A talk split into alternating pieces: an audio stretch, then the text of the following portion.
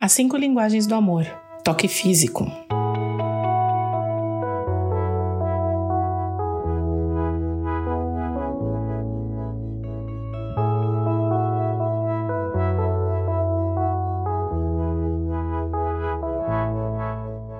Diversos projetos de pesquisa na área de desenvolvimento infantil já mostraram que bebês que são segurados, abraçados e beijados desenvolvem uma vida emocional mais saudável do que aqueles que ficam longos períodos sem contato físico.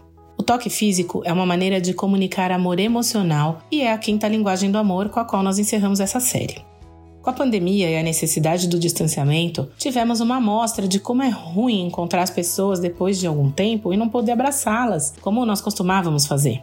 No contexto do casamento, o toque físico é um poderoso veículo para a comunicação do amor, inclusive para a intimidade do casal. Sem o toque, algumas pessoas simplesmente não se sentem amadas. Porém, nem sempre o contato físico é amigável e bom. Ele pode comunicar tanto amor quanto ódio, pode tanto beneficiar quanto prejudicar uma relação. Socos, tapas e abusos físicos são demonstrações de como esse contato pode ser prejudicial a alguém.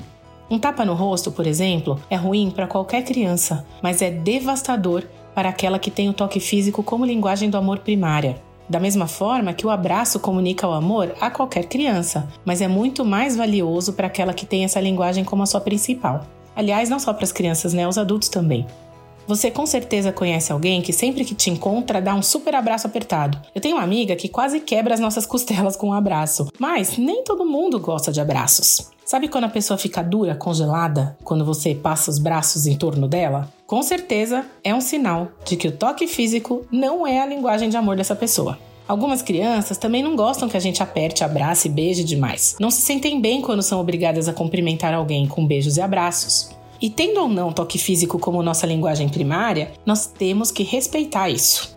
No Brasil, é comum as pessoas se abraçarem, darem um, dois ou até três beijinhos no rosto quando se encontram, mas em muitas culturas o aperto de mão basta. Tocar alguém, seja em qual parte do corpo for, é invadir o espaço dessa pessoa. O nosso corpo é o nosso espaço, é a nossa morada. Tudo o que somos, materialmente falando, está nele. A pele é o maior órgão do corpo humano e é o que nos separa do meio externo ela é 100% sensível ao toque. Existem toques que são indevidos. Quando ocorrem sem consentimento, trata-se de abuso físico ou abuso sexual. É uma violação da outra pessoa. Esse espaço individual precisa ser respeitado, mesmo dentro do casamento.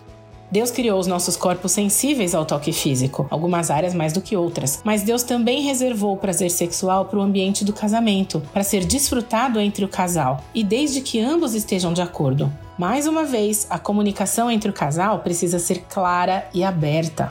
No momento de uma crise, um abraço é quase instintivo. Você já havia se dado conta disso? No toque físico, ele tem quase um poder curativo. Quando uma criança cai, ela se machuca, ela corre para o colo da mãe ou do pai.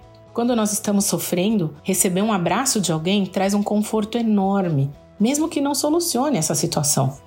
Quando perdemos um ente querido, não há palavra capaz de nos trazer consolo, mas um abraço faz toda a diferença. Agora, isso pode ser multiplicado por mil se a linguagem de amor do outro for toque físico. Para essas pessoas, andar de mãos dadas, abraçar, sentar bem pertinho, colocar a mão na perna quando estamos no carro e outros momentos de contato são fundamentais para manter o seu tanque de amor cheio. Tão ou mais importantes do que o toque na intimidade da relação sexual, no caso dos casados. Como falado em todos os episódios, se essa não é a sua linguagem de amor primária, mas é de uma pessoa que você ama, é preciso se esforçar para aprendê-la. E se é a sua linguagem, aprenda a usá-la de uma forma a não ultrapassar o limite das outras pessoas.